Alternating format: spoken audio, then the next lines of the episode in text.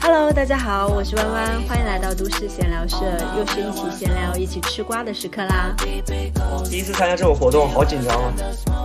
这时候是二百一十六集，可以说吗？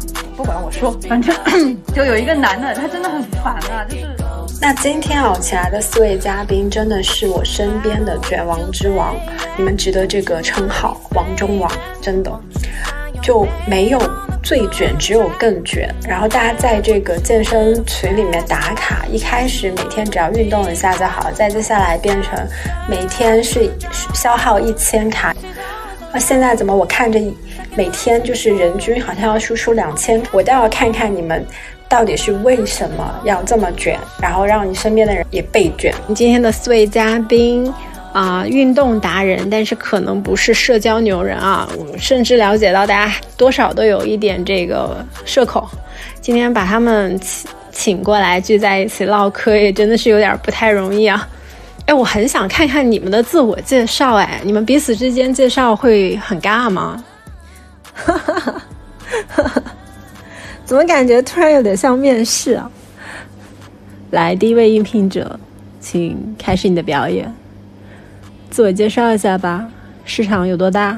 价值在哪里？壁垒是什么？展开讲讲。雷达来吧，雷达给你们打个样。真的吗？不要要我先打样吗？我们家的猫现在在外面造反。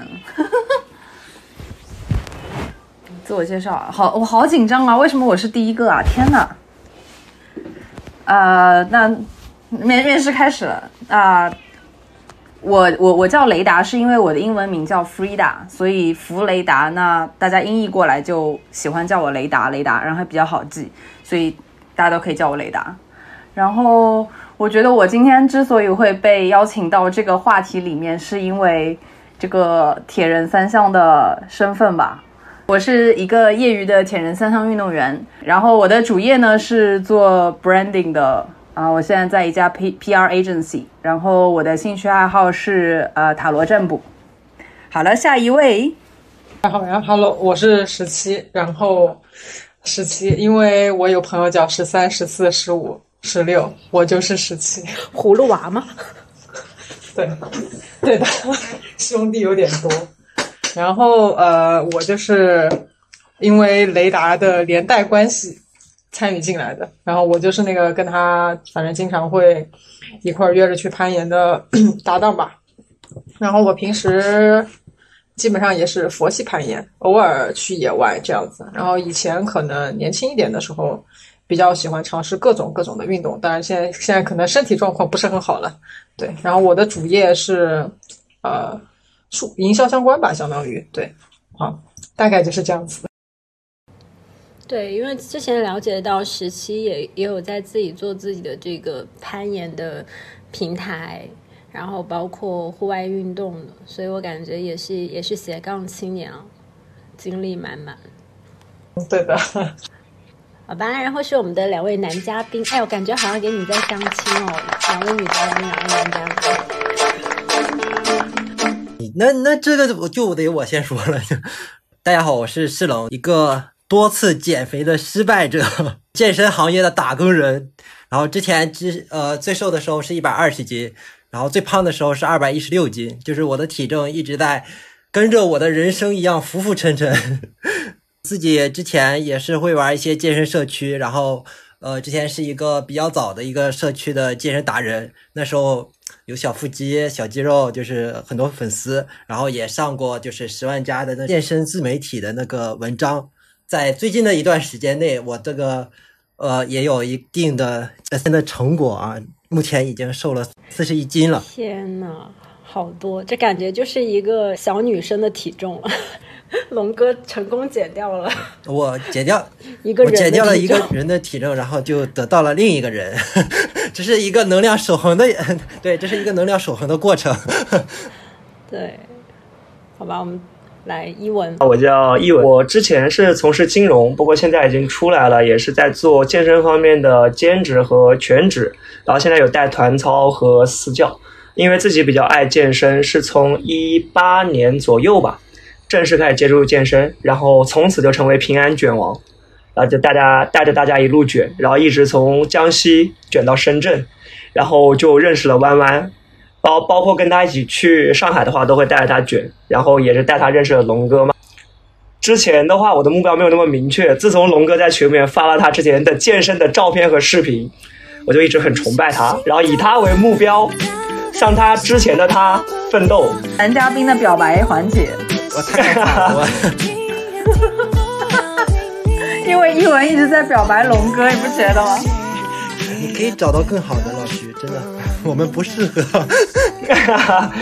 然后日常的话呢，我也会去参加一些活动，像 F 四五的 Playoffs，然后还有一些那个斯巴达的活动啊，然后篮球赛啊、橄榄球赛啊这些东西。然后就自己会比较热爱运动，也会去想多做一些尝试来玩，然后也希望是可以带着朋友一起玩。就包括龙哥邀请了那么多次来参加斯巴达，我一次都没见到他我。们顶峰相见。希望下次有机会啊，哎，你们你你们是不是四个人？其实之前就是都会去参加斯巴达，或者因为雷达参加我是知道的。我报名了，我报名了，是我我没有去，我觉得因为要爬泥巴，要在泥巴堆里打滚。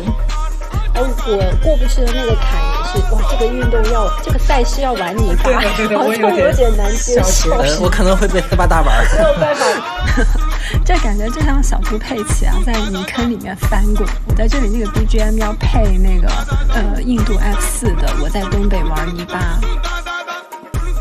OK，那我们就正式开始了，也也介绍完男嘉宾、女嘉宾了。哎，真的好像相亲节目。为什么要做这一期选题呢？其实也是因为就是会议室里的这四位基本上都有卷我，我都有被卷到。然后应该在在线上的，因为除了龙哥是没有到三十岁的，是不是其他几位都算是中年人了？三十岁难道不是青年吗？我们要接受中年，就是其实是一个成熟褒义的词，好吗？不要对中年有偏见。OK 我们就看看你们这些，就基本上就是二十四小时当中，或者是说一周当中，你们都会花很多时间在运动，在消耗。那其实也是会想说，啊，大家都是图什么呢？为什么要这样子做？那，比比如说就是最近很火的刘畊宏啊，我相信你们都没有跟跳过吧？就是我反而觉得我有，不好意思，真的有吗？我跳过，还拍过视频。我跳了一次，我也跳过，我也拍过视频。为什么？就很对啊，很火的。没有，就是跟着风嘛。经常去是觉得好玩吗？？而且我觉得比较有意思。没有。他可能在小区里面摘野果子，爬树摘野果。爬爬树，控制了，大家没有办法跟。对，就没有办法，就必须要爬，所以只能爬点其他的东西。哎，你们本身就是可以先简单分享，就是你们自己的运动经历是怎么样的？就比如说是比较爱从小就比较爱运动，还是就是以前都很有体育天赋呢？还是后天？呃，我我是这样的，我是从小都比较喜欢玩的，就是我妈经常就是找不到我，因为我一直在外边，然后他们一度怀疑我有多动症，差点送我去医院啊，这然后发现只是顽皮而已。然后到了初初中的时候，其实我是运动员，然后会跑长跑啊，到高中也会去跑长跑，然后到大学了之后呢，就是有一段时间，就是大一大二的时候，那时候就疯狂的玩游戏。然后玩了一段时间之后，感觉就是人生没有意义了啊，然后然后就开始健身了，然后健身就是我就开始是在宿舍里边做俯卧撑啊，做卷腹啊，就就那时候特别瘦，就一百二十斤，就开始了我的健身之旅，然后慢慢的就去学校的健身房去撸铁啊，这样，然后就是用一年的时间，然后我就变成一百五十斤了，那时候就是因为我幺八零，然后正好。有腹肌、胸肌啊，什么都出来了。可能我天赋也比较好，那时候就是在学校里就会有女生过来围观我练腹啊，就有这种情况。我也想围观，可以吗？啊，对对对，现现在来不及了。对，然后就也因为通过健身，然后认识了很多健身的朋友，包括我会玩社区，然后有一些粉丝，然后并且我的第一份。工作是因为我玩那个社区认识了那个老板，那个老老板然后把我去他的公司。对，还有还有那其实龙哥你是有天分的，就是你你应该是从小就很有天分的。哦，从小基本上都是泡在水里或者是在山上，就是我的童年比较丰富一些。那我跟龙哥是完全相反，因为我小的时候，呃，就爸妈会着重培养的，可能就不是在体育方面，就会把我摁到琴凳上面练钢琴，大概从六七岁开始。所以那个时候，其实体育或者是活动能力、运动功能的方面的发展是比同龄的小孩子要弱一些的，所以就会上体育课，或者我就不是很爱跑步。我我可能比较喜欢一些手上的运动，比如说篮球、排球那些，那个可能算是天赋吧。但是我的跑跳类的运动永远都是落后于同龄小孩的，所以就那个时候，我爸会逼我去田径场跑步，然后一跑跑跑八百米，然后一个小学一年级的小女孩去跑八百米，然后我那个时候体重也是比同龄的小孩稍微偏重一点，稍微有一点点胖，然后就就是在那边疯疯狂的鞭策，然后如果不跑的话，就可能会有惩罚；如果跑下来了呢，他又会有鼓励。然后 somehow 就是我现在成年了以后，我做的这项运动铁人三项大部分是集中在下肢的，就是游泳、骑车和跑步，基本上都是以下肢为主，而且是长时间的耐力运动。但是在我在学校里面的那段时光，基本上都是爆发力的运动，因为我的上肢呃运动会比较好，然后田径队的初一的时候，田径队的教练就是一个跳高的教练，其实他带的是跳高的种子选手，然后他说，诶，你怎么会做俯卧撑？那要不来来田径队推铅球吧？所以我的整个初中和高中的六年的时间，基本上就是铅球、呃铁饼、标枪，还有短跑。所以都是爆发力的运动，然后就是耐力完全不行，我跑个八百米就要我死。所以你的爆发力是那个时候训练出来的，对吗？就是你一直给我一种很强的爆发力，我就觉得，哎，你要是不爽，可能会把对方扔出去的那一种。就你现在看体型，可能也是就爆发力的体型，因为爆发力的运动的话，它的肌肉线条会相对比较就是粗一点嘛，那个纤维会比较粗一点，所以看起来都是壮的。但是我会就是成年以后，我会有意识说，哦，我要多做有氧。然后我想要去做更长时间的，就是轻重量，然后多多长时间续航的这样子的运动，然后就 somehow 就挑了铁三，因为我第一次也不是第一次，第二次跑马拉松也是被你拉的坑，跟你一起去香港跑了跑了一场半马，然后那个是我刚刚开始跑跑半马不久的时候，然后后来想，哎，我不是马拉马拉松半马也跑过吗？然后游泳我。就小的时候被我爸丢到水里面去也会游啊，那自行车谁不会骑，对不对？闭着眼睛骑，为什么不去搞个铁三嘞？然后搞的就觉得很爽，就是有很多能够认识很多的呃人，然后每一个项目都会有不同的朋友，然后就社交的面会开拓很多。然后因为有氧这个长时间的有氧又刺激多巴胺的分泌，每次跑完运动完就特别嗨，就感觉自己呃就是。被打了那个肾上腺素一样，就心情就很好，所以就慢慢的就爱上了这个运动。当然，我像像我现在疫情在家，然后运动量量骤减，就还是会发福。但是我觉得只要开始动起来，还是会下来吧。嗯，那雷达是很经典的一个，就是感觉是从这个文艺青年被迫转型到就是有爆发力的体育生的这么一个状态。那十七呢？啊，我吗？看上去好文静哦。嗯，对，但是我好像从小都比较喜欢各种运动，基本上像什么踢足球啊、打篮球啊，然后或者是能接触到什么跆拳道啊、拳击之类的，我基本上每个运动都会停留两三年，然后就开始换下一个。对，但是攀岩的时间有点长了，攀岩差不多四年，就是基本上都这样。而且我可能就是因为我本身我爸妈个子其实不是特别高，我的小学毕业就是还没毕业的时候吧，就快毕业就一米三，就特别小，特别小，特别小。然后后面就是因为很喜欢运动，然后可能在一到两年之内长了差不多三十多厘米，然后就就是这样的。我觉得其实运动还是。是挺能改变一个人的吧？对你，因为你看上去很文静，是那种就是超级秀气的女生的那种感觉。但是你从小竟然就本身就是喜欢像球类运动，对对对，都很。告诉你，他闷骚。你现在还不够手发泄了，大家都很积极。是吗？可能有点惊吧。一文呢？哦，反正听了你们三位，我就觉得我的起步可能会偏晚啊。我一我是从一七年、一八年开始才接触健身运动的。那我之前的话，其实说实话，我小时候是网瘾少年，我比较喜欢打电子游戏。在电竞行业，我发展的会比较快一点。像包括读大学的时候，我也是读软件工程的，我都是在打游戏的，就很少去运动。然后高中开始才慢慢接触篮球，因为跟朋友一起打球嘛。在高中之前的话，那可能就什么运动基本上都没有。你们能想象到我在小学五年级的时候就一百二十斤吗？就一直很胖，是个大胖子。那是我大一的体重，多高啊？一百二十斤？不太高吧？一米三，一米三，一米四，反正小学五年级。然后在初中的时候，当时朱老师家，朱老师家不好意思吃饭，然后当时正好又在长个子，然后长高了，然后就一直维持一百二，然后慢慢变高就拉长了，然后才像像现在这样的。然后然后到大学的话。我跟你讲，到大学完全就是网瘾少年。然后因为软件工程系，你懂的，大家都在打游戏嘛，然后基本上也没有动。然后那段时间就瘦的会比较厉害。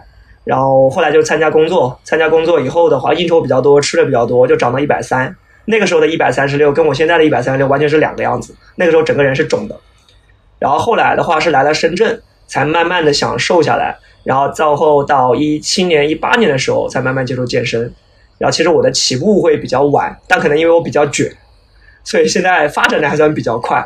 然后这几年的话，可能就从一九年开始吧，就正式的、系统的去接触健身这个东西。就，哎，那我就顺。顺顺着这个问一下啊，就是因为你们刚刚其实都有听到，就是大家可能有的是以前就很有天赋，有的是没有天赋后来发现的，那有的也是有这种兴趣驱动的。到近几年之后嘛，比如说你们正是非常系统性的去接触健身这件事情的时候是什么时候？而且就是你当时为什么下定决心？就是动力来自于哪里？呃，我最开始就是成年之后的。开始健身系统性的就是从我大二开始，因为我大一大二基本上都是在玩游戏，那时候我也是网瘾少年，每天都很忙，但是又无所事事啊，感觉自己身体像掏空，像一个 僵尸一样活着，没有意思啊，所以我就开始去健身了。然后我健身是因为我会在网上看到那些。肌肉很好的男性啊，我就感觉很有 魅力。懂的都懂，懂的都懂。就他看到别人的肉体，然后觉得哇哦，垂垂涎别人的肉，付费收听吗？对，就这个可以可以不播。对，就看到原来原来这他妈还是男人，所以我才要变成这样。美好的肉体，不是说因为这个男的很结果。懂的懂的懂的，也是为了美，就是就可能是发现了哎这个东西符合自己的审美，然后会觉得也想变成那个样。雷达呢？是什么肉体吸引了你，触发了你吗？我我我接触健身最早的时候，大概是一四一五年。就那个时候是刚回国，然后我去英国的时候，那个时候特别的胖，大概最重的时候有七十七公斤。然后我妈，我妈她给我下的通牒是，她说你要是不减肥，你就别回国了。然后我想怎么办？我妈给我的钱用光了呀，我这个，我我去，我在我在国外，我我现在要是没有钱的话，我也待不下去，对不对？要不我先减个肥吧，然后先把自己饿瘦了二十斤。那个时候的瘦特别的不健康。就是一下子是把自己给饿瘦，然后就是脸色也很不好，就是感觉我我我身边的室友什么都会说说你看起来就怎么就雷达你连气场都没有了，你原先的那个就是感感觉要一铅球扔死我的那个那个气场都已经不见了呀，那个 就感觉你就泯然众人对吧？然后回国以后机缘巧合吧，然后就走进健身房，然后就买了一些私教。那段时间练的还不错，觉得当时的那个时间段，它的动力更多的是来源于外界的，或者是父母的，或者是呃他人的眼光的之类的。所以像这样子的，就是坚持，他并坚持不了很久。然后除了身体上的呃一些收获，体重是最直观的一个方面，还有一些。就是包括刚刚说到的社交上的，还有就是精神层面的，就觉得很欢乐，就是是真正爱上这个运动，所以我觉得这是更加可持续、可以继续坚持下去的一项活动。嗯，那听上来你的 motivation 其实更多的是好玩，然后可能玩完了之后给你的那种开心的感觉，就你完全已经是从在意别人的眼光变成你可能就是对。跟着自己感觉走嘛，就是是的就是想要那一份感受了。嗯，对，就对我来说，那个可能更可持续一点吧。我基本上所有我去尝试的运动，都是因为我觉得它可能很好玩，然后去试了一下，发现哎真的很好玩，然后玩一段时间。可能其实，呃，我我说攀岩吧，因为其实之前也玩了很多其他的，就是在可能其他的玩的运动里面，就跟类似谈恋爱一样，就是你你你会觉得哎不错，过一段时间没有那么喜欢了。然后攀岩是你真的是，就我刚开始接触之后就觉得哎很有意思，一直都很有意思，然后现在也觉得很有意思，对，所以就是说，我基本上就是说非常的喜欢去尝试一些就是新的运动啊或者怎么样的，然后我其实可能也。呃，跟大家可能也不太一样的，就是我其实也没有怎么上过课，我基本上的运动都是就是跟朋友，就是攀岩也是跟朋友一块儿，然后开始进入这个圈子，或者是像篮球啊或者足球啊这种之类的，基本上都是因为有朋友，然后一块儿去玩，然后就玩到一起，然后因为一些运动什么之类的，也就是交到很多的朋友，这样对，基本上都是这样子。听上去更像是你，可能就是你 social 的一部分，而也是因为这些朋友和那个项目本身，就你反而不是说你原本有什么样的目标要去做这件事情的，对吧？对对，因为我基本上好像也从来没有胖过，然后也就是基本上没有。好羡慕。对不起，就是确实，就是我可能也没有怎么就是太胖我，就没有那种就是需要通过运动怎么怎么样，就是只是因为喜欢，而且其实可能确实是因为运动，我日常里面其实不是特别爱讲话的，我可能就运动确实也是 social 的一个部分。我日常的话，如果不是因为运动，我可能也不会跟人家讲话的，对，所以就是也是因为运动会就慢慢的开始去。哎，其实我有个很好奇的点，就是因为你你的那些你是通过这些运动项目去跟你的朋友 social 的嘛？但是那些项目本身就已经很累了，你在玩的过程当中还有力气跟别人讲话吗？啊，不是啊，因为你要约人家一块儿去，因为就像类似于像攀岩或什么样，其实都是需要搭档的嘛。或者你要去踢球也好，你要去打篮球也好，你需要跟人家组队。在这种情况下，你就必须要跟人家 social，然后你会必须要约上一个人跟你一起时间去，然后保持一定的频率。对，所以这种是就是可能也有一点点就是运动需求在里面。对，然后后面慢慢的就你认识的人多了，然后就是去到场馆里面总是会能够遇到认识的人，就比较方便了。要补充一个点，就是就是我从十七代我去野攀的过程当中总结出来的一个感受，就是，呃，我会发现他们攀岩的人和人之间的，就是岩友之间的关系，会和其他的运动会有一些差异，是因为攀岩它需要有一个人作为拍档，拍档的话在下面是要保护的。然后这个人是必须是得是非常信任或者你们俩的磨合很默契的，因为你把生命交在了那个人的手中，所以他们人和人之间的那个关系会很很紧密，所以他们的那个 social 或者不不会说是我们广义上的那个理解的 social 那么的浅，它会更深入，或者说它不会是一个很广很浅的关系，而是比较窄。然后本来也是小众运动嘛，它比较窄，但是它比较深入。这个就像有感觉有点像潜水的 partner 哎，就是你一定要有一个潜伴，就其实两个人在深海里也是那种对，可能就是性命之交的那种那种关系了，就会有这种因素在，对吧？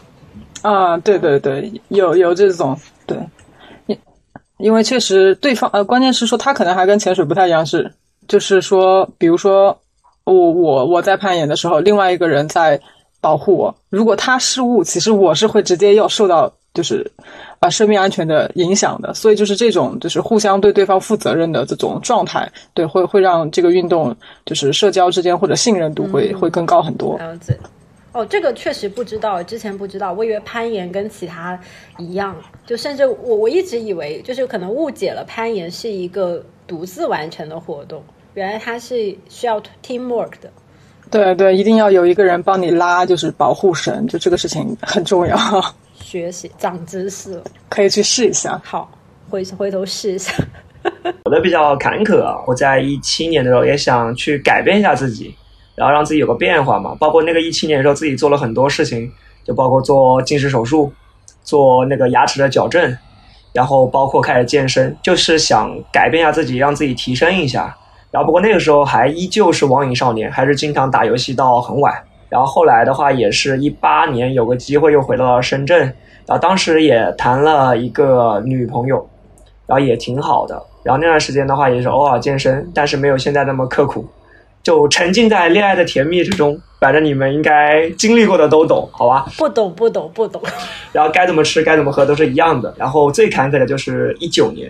一九年的话，呃，是分手之后，才会痛定思痛，决定把网游给戒掉，才有更多的时间来健身，然后来锻炼自己。然后那段时间的话，可能也没什么事做，然后也是自己想调节情绪嘛，就可能会去找一个事情来把自己的时间打发掉。你是为爱改变，也算是吧。因为之前对于之前的我来说，可能我的六七成就除开工作时间之外，我的六七成可能都在玩游戏，在家里就玩不同的游戏，然后包括去参加电竞的赛事，什么都会去打游戏。然后因为那件事，反正就是打游戏会很伤时间嘛，也会很怎么说呢？会分很多很多的神，可能也会有一些不好的事情，所以到后来的话，就决定直接把游戏全戒掉了。然后时间就空出来了，就突然一下觉得，哦，自己时间好像真的蛮多的，然后就开始去系统的去健身这样的。嗯，那相当于来讲，健身也是让你改变一些坏习惯，就可能你之前从对游戏上瘾，可能改成了相当于对运动健身这件事情上瘾，就换变成了一个好习惯了。对，对，对，就换了一个项目上瘾而已。对。然后也会参加很多的活动嘛，也会发现自己的改变，慢慢的、慢慢的觉得，哎，好像自己身体也越来越好了。然后情绪上面也越来越好了，就各方面，包括认识的朋友越来越多了。像来深圳以后打球啊，各种游戏啊啊，各种玩那个玩运动啊，也会认识很多朋友嘛。这样社交面其实也广很多，然后整个人都会很舒服，就这样。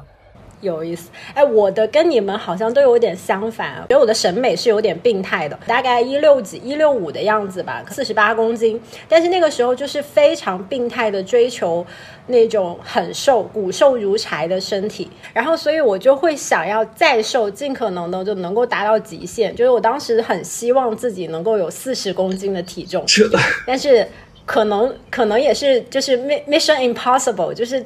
真的是减不下来，做不下来，然后就后来可能就是突然之间醒悟了吧，有有点跟雷达有点类似的是，觉得那个时候的身体已经不行了，就是很弱，更更健康一点，身体会舒适一点，然后所以到那个时候才就是从审美的观念上有了改变，然后才会觉得啊，我也许运动这件事情更多的是为了健康，而不是一味的为了瘦，就我觉得。这个跟你们还还还不太一样，就当时好病态，就喜欢僵尸新娘的那一种，你知道？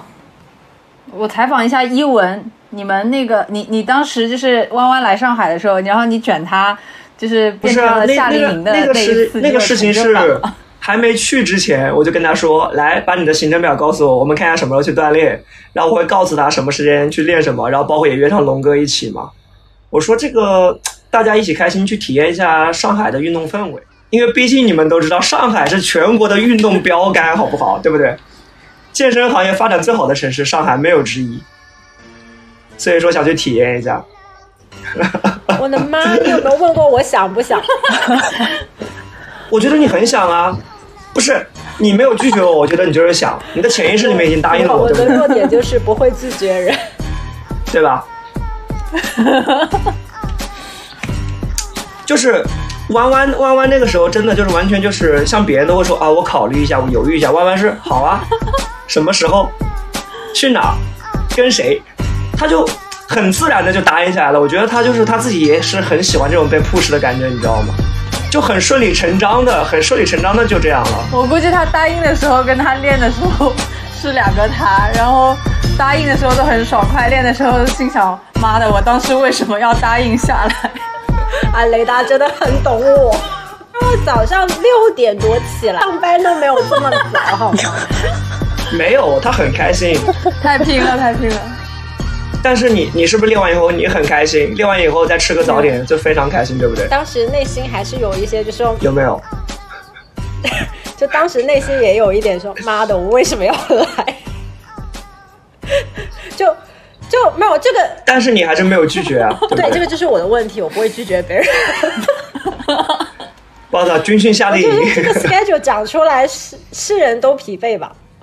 当然还是很好玩的，因为龙哥带我见识了那个蹦迪夜店的拳击，非常喜欢。啊，是那种蹦床拳击吗？还是还是 B Monster 的那种？就 B Monster 啊，B Monster，OK OK。对，非常希望他开到深圳。那个就出很多汗了。对对对，还蛮好玩的。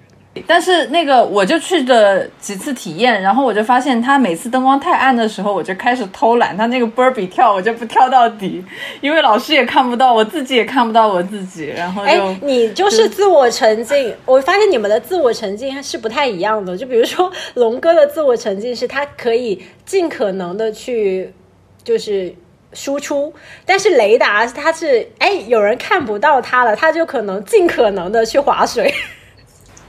沉浸式划水，要被卷到。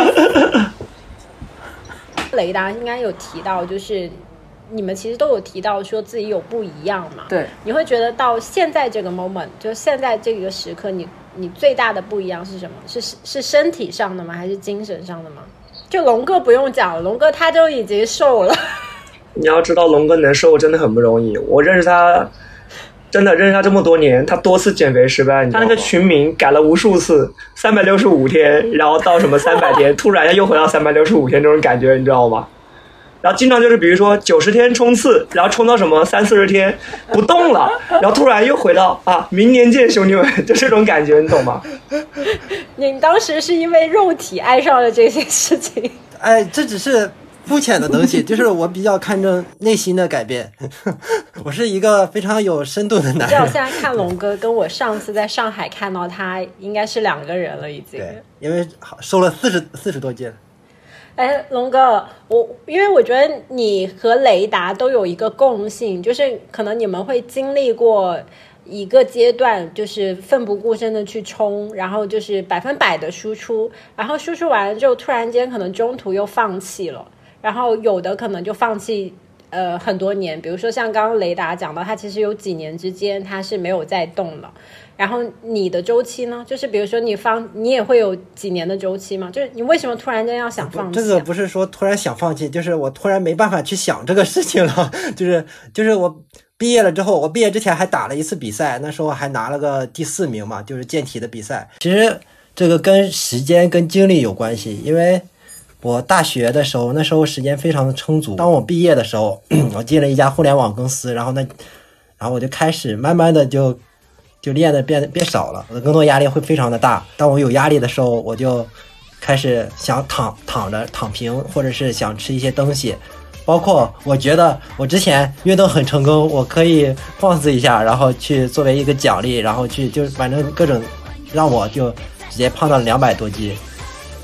然后我会开始，但是我也会突然觉得不应该这样，然后我就会去改变。但是那时候的自己的动动机，包括动力都没有那么强，所以会经常的去呃，包括我实在是胖了太多了，就是没有那么简单。就是我胖到两百多斤的时候，完全跟之前不是一个状态了。就是有的人说啊，我工作已经这么忙了，我下班还要抽时间去健身或者是怎样，就是他好像是很耗心力的一件事情。但是如果换一个角度来看的话，有可能，就是健身可以给你带来的，并不是说你需要去额外花精力去做这件事情，而是它本身是一个放松的过程。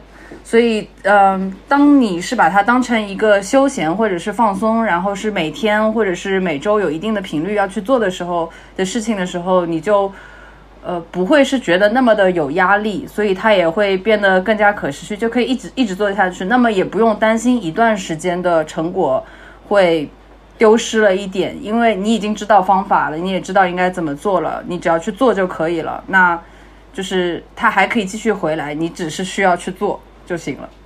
就生命不息，运动不止。那其实我我觉得你你会觉得，就比如说中途放弃这件事情，其实也没有所谓，因为你迟迟早有一天还会再重新 pick up 它，然后重新继续往下走。对，我觉得。中途放弃的原因有很多种，也有可能是因为一开始设置的目标就不科学。比如说，我一定要在两个月之内减掉三十斤，那这件事情的意义在哪里呢？我减了这个三十斤以后，我这辈子我就可以胡吃海喝了吗？还是怎么样？就是这件事情本来就没有那么的有意义，所以是不是就可以定得更加科学一点？比如说，我体脂率我要降低一个点，或者是两个点。稍微小一点，但是我或者说更加拆分一点，我这个礼拜要去三次健身房，我这个礼拜要给自己安排四场运动，出四次汗，那这样就就比较容易实现一点。有可能就是目标定的不对。了解。哎，你们自己观察身边的这些中年的运动男女都在图什么呢？就是你们你们有发现吗？因为其实我一开始会觉得，就是身边。更多的人，或者说大多数人，他可能真的是为了想要撩妹或者撩汉。就比如说以前可能带他们一起去运动玩，可能当时本身的想法是，就有点跟十七和雷达有点像，觉得哎，可能这样子会呃认识一些新的朋友，可以可以去跟我信任的人一起玩。但是你会发现在当中呢，可能有一些人就是不怀 不怀好意，或者是他本身。一开始去的动机就不纯，然后我我会觉得这种这种现象还蛮普遍的。你你们身边呢会有发现有这种情况吗？我我我感觉我我发现的很少，因为我接触的基本上都是一些健身爱好者，或者是我去上团操的时候，我基本不会跟别人去交流太多的，我只会拉上我朋友或者那些其他人，我都不会去跟他们去聊。像我朋友基本上就是他们就是为了减肥，让自己的。呃，整体看起来更好一些，就就这么简单。好纯净啊，龙哥，你的圈圈子。一文呢？你现在做教练了，你有发现什么吗？奇怪的现象？我这边，这边我就见见到会比较多嘛，像呃，就遇到过很多人啊，像有的就是为了喜欢运动，就反正也跟着我各种卷的，就爱运动的。然后也有就是说有专项想提升，比如说想减肥的，想让自己变得更好的。然后，有的话就可能会对自己的身材有要求，比如说啊有腹肌好撩妹。那么也有那种就是，也有见过那种纯社交的，那可能他去运动也不是为了健身，也可能就是为了普通的就去看妹子多。尤其是像那种各种团队运动，比如说橄榄球局啊这种，就很多就会你会发现有很多人都是那种社交局，你知道吗？他们就是去纯粹的去认识人，去加微信的。他们太庸俗了，也有很多是这样的人，所以现在是见的会比较多。但我身边大多数可能还是喜欢运动的，就被我带的卷的会多一点。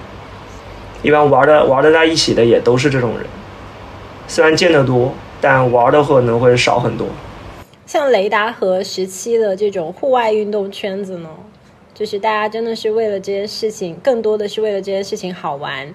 聚在一起，还是说也是像一文刚刚讲的，可能嗯各类的需求、各类的目的都有。我我觉得的话，肯定都有的，因为就是说，本身就是人也是就是有社交关系的嘛。就是说，有些人就是单纯为运动，有些人就是为了社交，而且其实户外就是特别是像攀岩什么之类的，其实非常容易促成情侣的。就是其实我们岩圈有很多的 CP，就是或者夫妻，他们都是因为这个运动互相认识，然后结婚，然后在一起，然后有宝宝，然后呃 CP 带小孩一起全家出去攀岩，然后会出现什么岩二代啊这种之类的，其实是。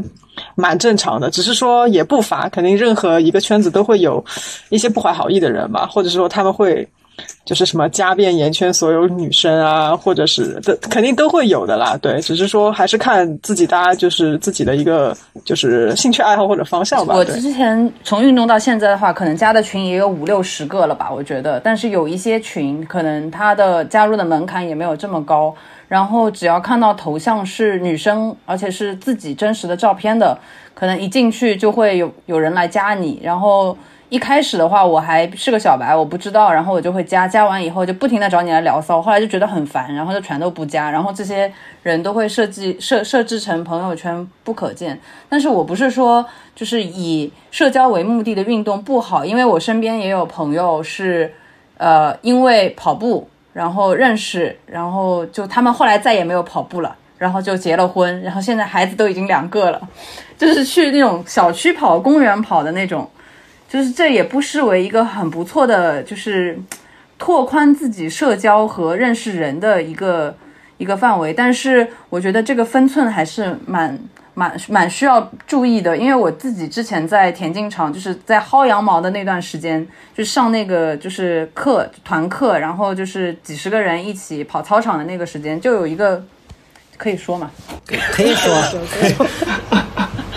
不管我说，反正 就有一个男的，他真的很烦呐、就是就是夏天跑步，呃，一般亚洲人体味就还好，但他真的很臭，你知道吗？就是他又很喜欢黏着你，我知道他是什么意思，大家都知道什么意思。有一些年纪大的人还会撮合，或者说他就会微信私信你，给他把他自己什么什么美国留学什么这种这种简历全部都贴给你，然后说有机会我们认识一下吧，有机会我们单独约出去跑步吧。然后我就心想说，嗯。谢谢你啊，然后他说啊，那个那个不了吧，然后就就问题是你真的线下见到他，他在操场里面，他要黏着你跑，然后当时我的跑步水平也不高，我就六分配真的是到我的顶了。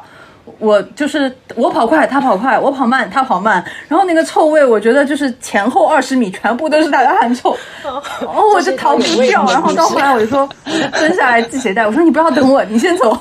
我说我自己跑，我说这样子你也跑不好，我也跑不好，不要不要一起跑。其实他跑的也没有没有没有很快，就是在男生里面跑的不快，但他一定要黏着我。后来好在我不知道后来他是怎么了，反正他也不来训练了，可能也不是那么严肃认真的对待训练这件事情。然后我比赛可能有新目标了，你知道吗？对对对对对对对，所以就我很开心他没有再来，然后我就觉得整个训练的场所都变得他可能找到其他人了我就很开心。我觉得我可以补充一个，其实我遇到过一个很狗血的事情，运动那时候是在公园里边跑步，然后我在跑步跑完步的时候，我是走着回家嘛，然后突然有有一辆车就停下了，是个男的，然后他就问我 那个什么公园怎么怎么走，然后我就很一本正经的告诉他往那走，然后他说他约了教练在那儿，然后教练说去约他上私教课，然后多少就是六六百还七百块钱一节，然后我我我是当真了啊，我我我我等健身啊，你找我呀，我就开始我开始进行了对他进行了销售啊，然后他就问我要了微信，结果要了微信之后我就回家了，回家了之后他就我们就开始在微信上交流，我就开始跟他销售，然后呢他就。他就他就一一直在问我要照片儿，说要看看看我的腹肌啥的。我突然就意识到了不对，因为我对 gay 都是有非常敏感的这种啊经经验的。然后我就说你是零还是一？他开始顿住了。我说我是零，然后他说他是一，然后我就把他删哎，所以你们，所以龙哥你练好了之后，真的是呃，也会也会吸引女性，就是之前在学校的时候，就围观练腹肌啊，包括就是之前更有有更疯狂的我，发现龙哥这种狗血的事情好像不止这一个。哎，龙哥，你好像经常被男孩子加微信啊！这三年我至少听你讲讲这种故事，讲了五六个、七八个了都。有故事。就对，确实有点故事。我刚刚才没想起来，就是我可能最近这段时间过得很很单纯。主要是宅在被封在家里了，没有人来加你微信。对，这好了，就讲这就讲这个就可以了。我觉得料太多了。还有一些不能说的是吗？不能播。啊，除了你你们在线下健身场所的时候，会最看重什么呢？就比如说刚刚雷达讲的那个点，就是比如说这种有异味影响到别人的，可能就是不太能忍的。就还有没有什么不太能忍？哦，还有健身房有的时候会有那些声音，就是那种举不起来的那种发力的那种声音，就 就奇怪的喘息受不了。影响到了，怎么一下这么弱我戴？的骨耳骨传导的耳机，我没有戴那个那个耳塞，就是降噪的那种，我就真的嗯，大哥举不动不要举了嘛，真的很烦，在 哎，很吵这种线。下场合，一个是有意味影响到别人，一个是这种就是奇怪的喘息声，可能也会令到其他人不太舒适。那相像在我们这里的这几个人，应该只有译文算是转行了吧？就比如说之前就相当于大厂的社畜嘛，然后其实后来现在是专门有就是其实他他是裸辞，然后再去跨行业去做健身教练了。其他几位现在应该都还是在自己原本的这个行业当中发展，只是把健身作为一个兴趣来来看待吧。健身运动作为一个兴趣，龙哥可能是兴趣变成了他的职业，然后但是译文是说就是。因为这个兴趣，可能他选择了换行业，你们会觉得本身就是一个好玩的事情，然后可能只是当做嗯一个小兴趣点来发展，然后变成了自己的主业之后，会有什么不一样吗？这个应该不大会，因为我会觉得一直有新的元素加入，我觉得热情肯定会一直都在的，毕竟自己喜欢这一块儿，而且像刚刚十七说的也是一样的，我觉得要把自己的时间分配好嘛。像我都会提前把下一周的安排都给做好，就比如说我定好了周末要去打球，那我就去打球，你不要去改，我就不会去排课了，我把时间空出来，是这样的。我觉得在反正目前来说都是在自己的生活控制范围内，我觉得都可以接受，问题不会特别大。可能未来的话可能会面临一些压力，就包括经济方面的各种方面的，可能都会有一点。但我觉得目前这个状态维持下去的话，应该也问题不大。是这样的，我可能会就比较佛系啊，像我跟你说过，我是那种被动型人格，走一步看一步，就突然一下脑子一热做了个决定，就马上去，就马上把它去落地了这样的。那十七呢？因为十七他是有自己创创办自己现在的这个攀岩平台嘛，那本身可能更多嗯也是在就是呃公司上班，你会觉得就是其实。是哪个 point 给你有一个想法，说你想把自己感兴趣、好玩的事情，就是要做成一个副业的这种感觉？嗯，其实也不完全说定位它是副业嘛，因为其实像攀岩这个运动，它其实在国内还是发展的比较晚的。然后其实国外有非常多一些成熟的模式，然后有非常多的一些服务的机制啊什么之类的，其实国内是非常缺失的。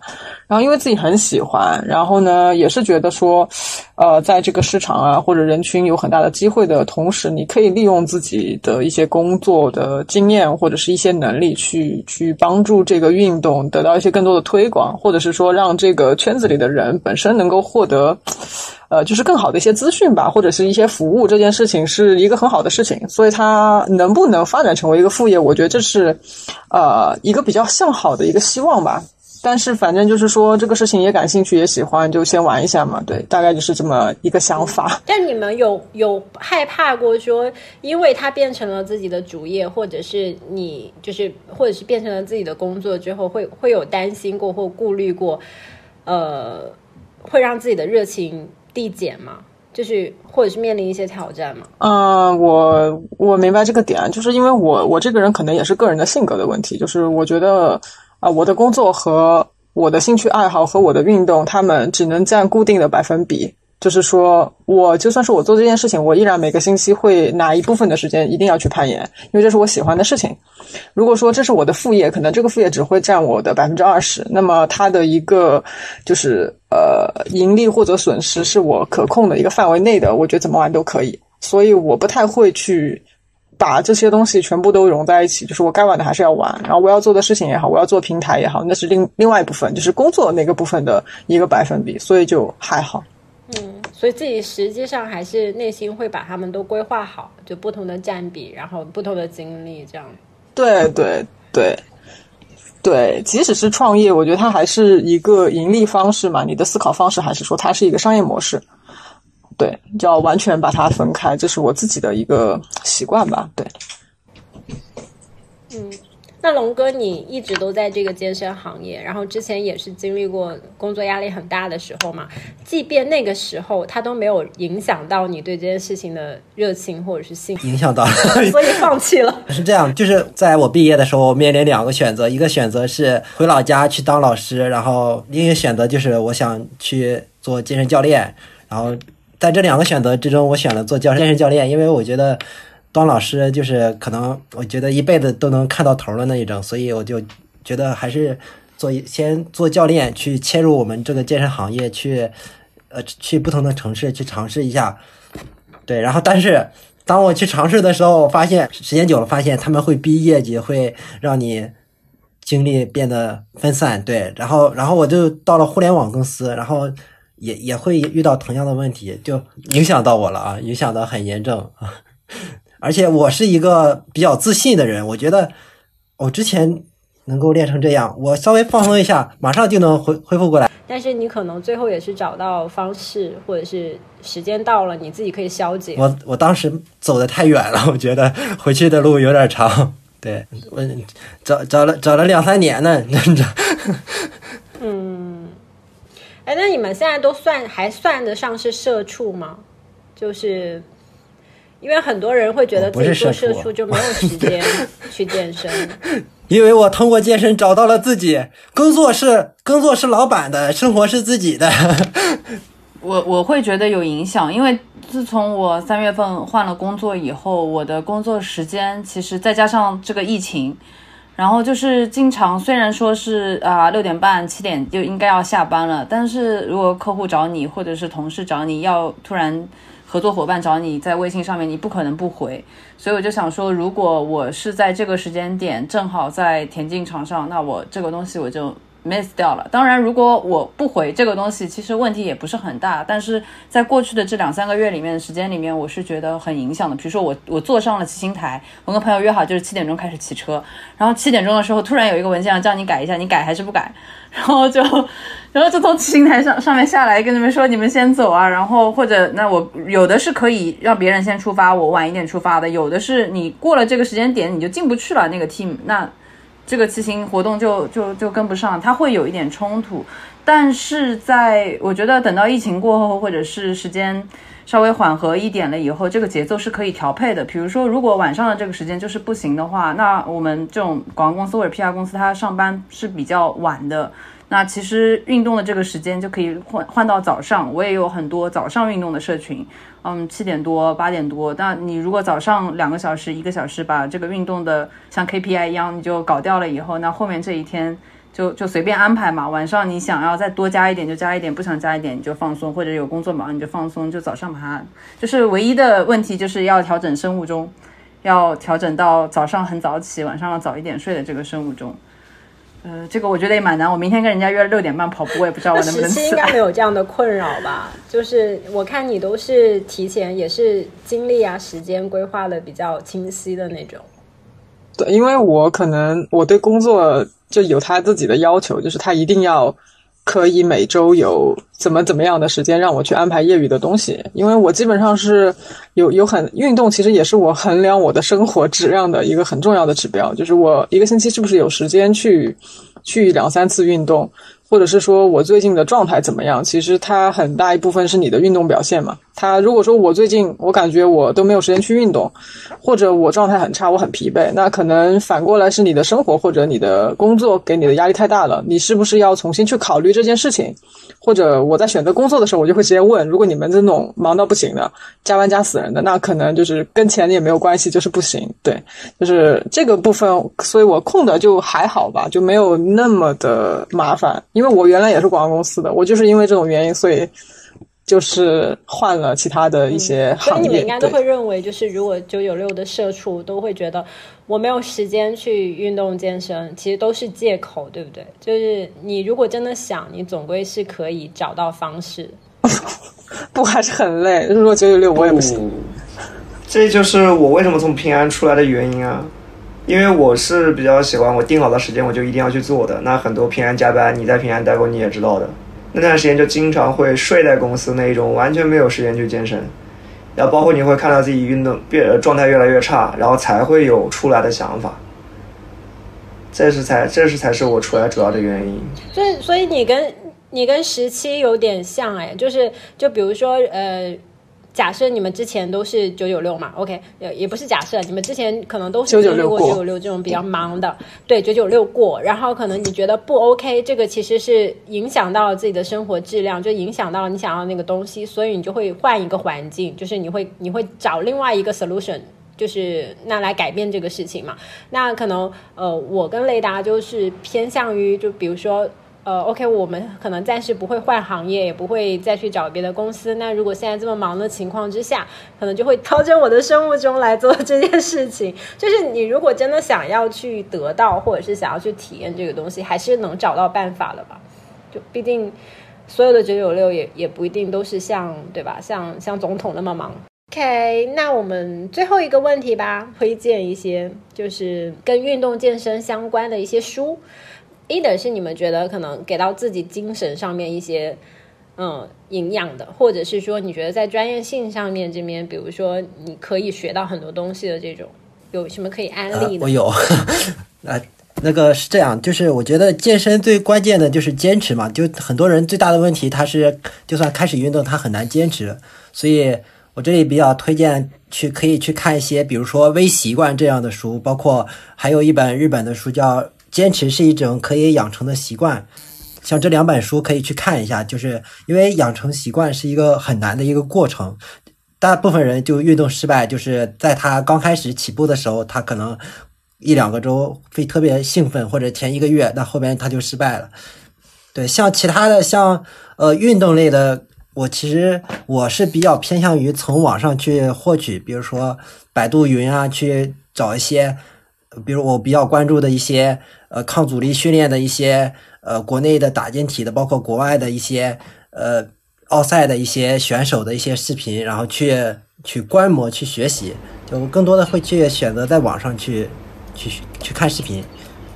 嗯，书籍方面我可能看比较少，我可能更喜欢看动态的，我会视频看的多。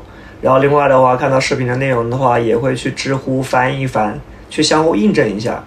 可能有些看到一些博主讲的东西的话，我不会去马上的去相信嘛，因为人都是喜欢比较相信，喜欢去听自己比较想听的东西的，所以我会去多翻几条相类似的视频去做个对比，然后找到自己最好的方式去了解这个东西。更多的可能还是视频，就包括也会去把自己喜爱的运动变成自己想学的东西。像斯巴达的教练，其实我是也有考的，我家也是一个斯巴达的一个认证教练。他也有一个教练的书籍去介绍一些相关的一些障碍的跑法。那你会发现，在很多的一个项目里面，你所有的动作标准是不一样的。像龙哥接触了健身、健美、健体这一块，那你跟斯巴达功能性的训练，然后再到我的 NCA 这一块、CPT 这一块东西，你会发现每一个讲的都有他自己的道理。所以我就可能会看的更多的是一些别人的经验会多一点，但书籍会偏少一点。嗯，就可能更偏向实用性的这些。对对对，因为我可能会去想去研究为什么要这样去弄，然后那么什么样的人这样做会比较好，那什么样的人需要这样做？就如果是书的话，我可能现在没有办法推荐，因为我还没有看完。这是我客户推荐的一本书，叫《强风吹拂》，它是讲日本的。呃，跑步的这样子的一本书，但是因为我还没有看完，现现在是我的睡前读物嘛，每天翻几页，所以就还没有办法说去很好的推荐给大家。但是如果从健身的角度来讲的话，我也会，因为它是一个非常注重就是看或者是就是你需要看到动作或者是起码是图片的，然后还而且还要跟自己的姿势做对比的，所以视频我会觉得一些博主的号。呃，比较好的博主的号是，就我现在也背不出来有什么好的博主的号，但是我会更加推荐看那些视频和讲解。嗯，其实其实因为我可能玩的运动稍微有一点点小众啊，就是攀岩，但是其实，呃，攀岩的很多的国外的一些优秀的，就是攀岩运动者，他们其实有非常多自己的一些类似于自录啊什么之类的，然后像什么攀岩人生。就是 The Push，就是它里面会讲很多。其实这个运动本身它是，呃，有非常多的一些就是物力学啊，或者是很多的一些运用啊相关的东西。除了这个以外，其他有很高的一些就是自我突破啊，或者勇气相关啊，或者精神层面的一些。然后这样子的一些书，其实。就是如果说不是玩这个运动，你也可以去看的。其实就是说你自己怎么样去调节自己的状态啊，自己怎么样去跟自己去对话呀，克服恐惧啊，相关的这些呃这些内容，其实除了运动以外，它也是可以给。你自己的一个生活给到非常多的一些启示吧，包括，呃，像 B 站也有非常多的一些，就是像类似这种纪录片一样的。对，其实基本上就是说书也会有，然后 B 站啊、知乎啊什么之类的，其实相关的信息其实也都是可以搜到的。对。我好像之前有看过一个奥斯卡最佳的纪录片，就是那个徒手攀岩啊，对，Free Solo 那个里面啊，对，其实有很多，对，可能可能是确实像你讲的，就是可能他除了这种 skills 之外，他更多讲的是，就是你可能人在整个人生的追求当中，你是怎么样的不断设立目标，包括自己去突破的这种，可能不仅在运动这个细分的领域可以受用，了解。OK，哇哦，看来今天还是录的比较久的，我后期要花很多时间来精简大家的音频。OK，但是，对，但是 summarize 一下，我就会发现，就是，呃，虽然我们的主题是在聊，就是到底都市里面的人，就是我们的这些中年男女，到底运动健身是为了什么？其实整一 round 听下来，就是。不管你是从哪里开始，你是为了美也好，你是为了就是呃被迫营业也好，但是可能这一路走下来，就是到最后，其实就像龙哥刚刚提到的一句话，他说他找到了他自己，就可能是你更加认识到你自己想要什么，就是你会对自己的生活规划的这种东西更清晰，就很很明确，更更有自我意识去想到我要什么，然后我选择去做什么，就可能更多的是这些层面吧，就是身体上的收获，呃，体形体也好，就是身材也好，可能是就是相当于你是一定会有的，你如果做下来，可能一定会有的，但是听下来，大家应该都是在精神层面收获了更多的东西，就是我我感觉，我补充一下，就是，呃，就我我这个，因为我之前一直在减肥失败嘛，然后像今年，其实我非常感谢，就是我现在的女朋友，就是我觉得我碰到了一个很棒的女孩，然后她她值得拥有一个更好的人，而我恰好能够成为一个更好的人，对，所以他听得到吗我觉？得我不说这个的话，可能会被误认为同性恋。为爱努力的男人。